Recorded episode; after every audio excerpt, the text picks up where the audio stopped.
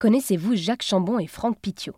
Les fans de la série Camelot d'Alexandre Astier les connaissent plutôt sous le nom de Merlin et de Perceval.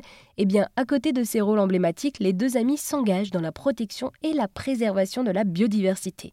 Avec l'aide de l'association Arthropologia qui défend les insectes et la flore, Jacques Chambon a imaginé une web-série qui sensibilise le grand public à la nécessité de protéger les pollinisateurs. Cette web-série s'appelle La Pause Biodive et met en scène les deux acteurs en tenue de cyclistes qui reviennent alors sur des solutions simples et efficaces. Hugues Mouret, le directeur scientifique de l'association Arthropologia, explique que dans cette web-série, il y a aussi beaucoup d'humour pour contrer le climat anxiogène. Oui, voilà, c'est ça le un des points forts tout d'abord la, rapidité avec laquelle il, déploie ces arguments-là. Hein. Souvent, euh, nous, pour parler de la même chose, on va prendre une demi-heure, une heure, deux heures, trois heures, une journée, deux journées. Donc c'est très très long, c'est plein d'arguments, c'est plein de chiffres, c'est plein d'explications, c'est plein de retours d'expérience, c'est plein de démonstrations.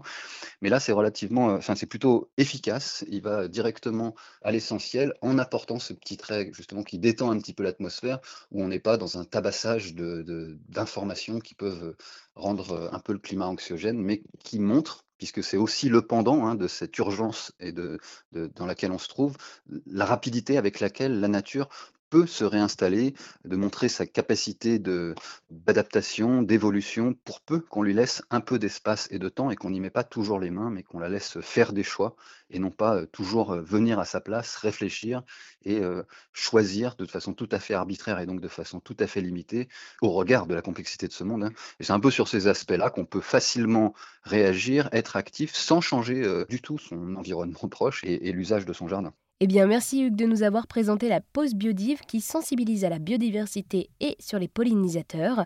Cette web-série a été pensée par l'association Arthropologia et est à retrouver sur pollinisation.arthropologia.org.